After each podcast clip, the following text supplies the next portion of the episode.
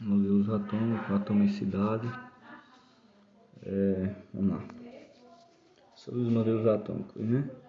Foram descritos alguns, alguns não, os que a gente precisa saber é mais em prova. E suas características. Dalton foi o primeiro modelo atômico, conhecido como bola de bilhar, porque diz que é indivisível, né? que é um, uma esfera. Por isso foi dado como bola de bilhar. Thomson, pudim de passas. É como se os elétrons tivessem agregados ao núcleo do, do átomo. Aí ele, ele comparou com um pudim de passas, sendo as passas os elétrons. E o número de elétrons e nêutrons estão equilibrados já do pudim. Aí o de Rutherford, que é conhecido como o, o sistema solar, né? sistema planetário. O dele, a maior característica é saber que foram os raios alfas. Ele bombardeou o átomo com raios alfas, sendo apagado por uma lâmina de ouro. Quando esses raios bateu no átomo, ele percebeu que passavam direto em algumas partes, ou seja, ele viu que era, o átomo tinha um núcleo e era rodeado por outras partículas, que seriam os elétrons. Partículas negativas tendo um núcleo positivo. E Bohr, o de a maior, a maior característica foi o seguinte ao Rutherford, ele não desclassificou o modelo atômico de Rutherford, na verdade eles se juntaram, tornando Rutherford Bohr.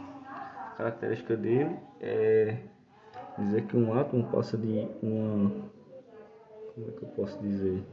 Uma órbita para outra quando é agitado ou não e volta ao seu estado normal. Nessa ida e volta ele libera luz, fótons, ondas eletrofóticas. Deixa eu ver aqui. Aí essas são as maiores características dele. A luz uma onda eletromagnética. É isso. Vamos falar agora de isótopos, isóbaros e isótons.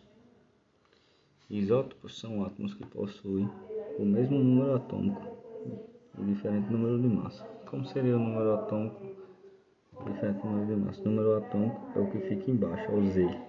Ele fica embaixo do átomo, né? Do símbolo que representa o átomo isóbaros é, o mesmo número de massa diferente do número atômico, ou seja, o que vai ser igual entre os átomos é o númerozinho que está em cima, o A, número de massa. E isótons são os que têm o mesmo número de nêutrons, ou seja, você tem que fazer o cálculo, diminuir massa menos número atômico e dará esse número de nêutrons. Se for iguais, então são isótons. O bizu é isótopos de positivo, que é o número de massa, isóbaros, que é o A, isobar, que vem do número de massa representado por A, isótonos, que tem um N que fala sobre o número de nêutrons. E, e saber distinguir aí, fazer o cálculozinho para descobrir qual, é o número, qual é o número de massa, de, aliás, de próton, de elétron, de nêutrons, que é simples. O número atômico, que vai ser o Zzinho, é a soma do número de prótons de nêutrons. Aliás, o embaixo, o Z, ele é tipo imutável, o número de o número atômico dele. Ao de cima, que vai ser o número de massa, representado por A. Aí faz o cálculo que nele vai ter prótons e nêutrons. É isso aí.